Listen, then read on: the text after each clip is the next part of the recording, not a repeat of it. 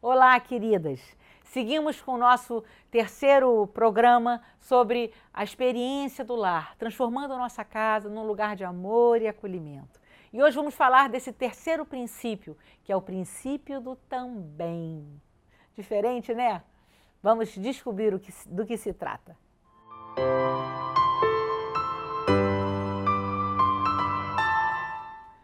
Olá, mulheres plenas queridas.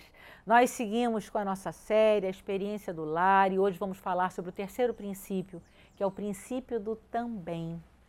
Eu confesso a você que quando eu comecei a aprender essa lição lá com a Dev em Dallas, eu fiquei muito curiosa, né? E talvez você esteja também com esse sentimento. O que é o princípio do também? De que forma isso pode trazer, agregar valor né, para o nosso lar?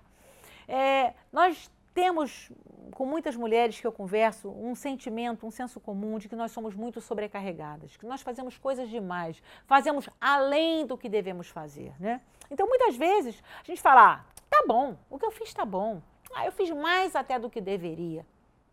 E o princípio do também, queridas, é um desafio para nós. Porque o princípio do também é, é fazer além do que você está disposta a fazer. É fazer mais do que você deveria fazer.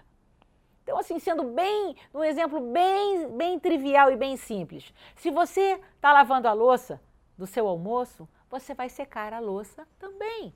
Se você usou o carro e passeou com ele, você vai levá-lo para lavar no posto também é ir além. É se você é a primeira a chegar no seu trabalho, terminou sua tarefa, é poder ajudar a tarefa com o seu colega de trabalho também.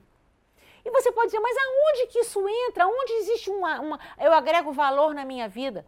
Essa postura de, de fazer além do que o esperado, além do que o necessário, gera em nós um coração generoso, gera em nós uma postura de vida de generosidade.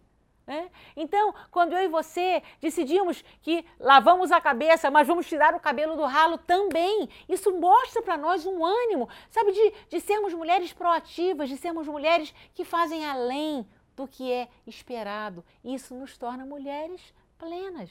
Mulheres que geram verdadeiramente esse ambiente no seu lar, esse ambiente no seu trabalho, aonde você for. Se você é uma mulher que pratica, e isso é um desafio, o princípio do também, você vai além. Você vai su superar as expectativas dos outros e as suas com você mesma. Você não vai se sentir mais aquela mulher sobrecarregada, aquela mulher explorada.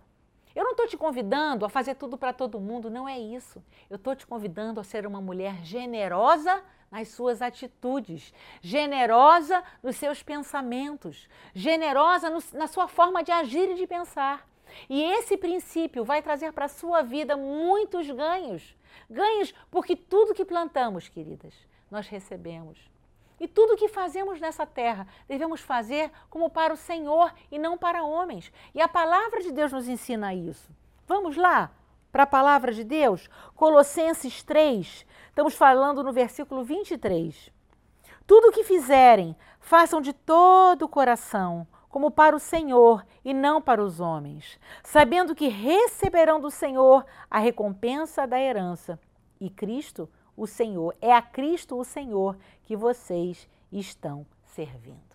Então, quando nós temos essa atitude de nos superarmos, de irmos além em coisas pequenas, é, é, isso vai gerando esse ambiente, esse coração generoso. E essa generosidade, essa excelência no que fazemos, tira de nós muitas vezes essa sensação de que somos burras de carga, de que somos sobrecarregadas. Não, nós fazemos, fazemos por amor, fazemos com excelência e fazemos bem feito sim. O que eu tenho que fazer? Eu faço um pouquinho mais. Sabe, você anda mais uma milha e isso reverte para nós, essa generosidade reverte para nós em volta, porque tudo que nós plantamos, nós colhemos. Então, esse é o convite que eu quero te fazer para os seus relacionamentos, para as suas atitudes, nas suas tarefas diárias, domésticas.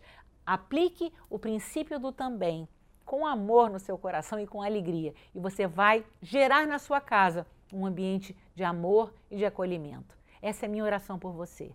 Um beijo grande e que Deus te abençoe.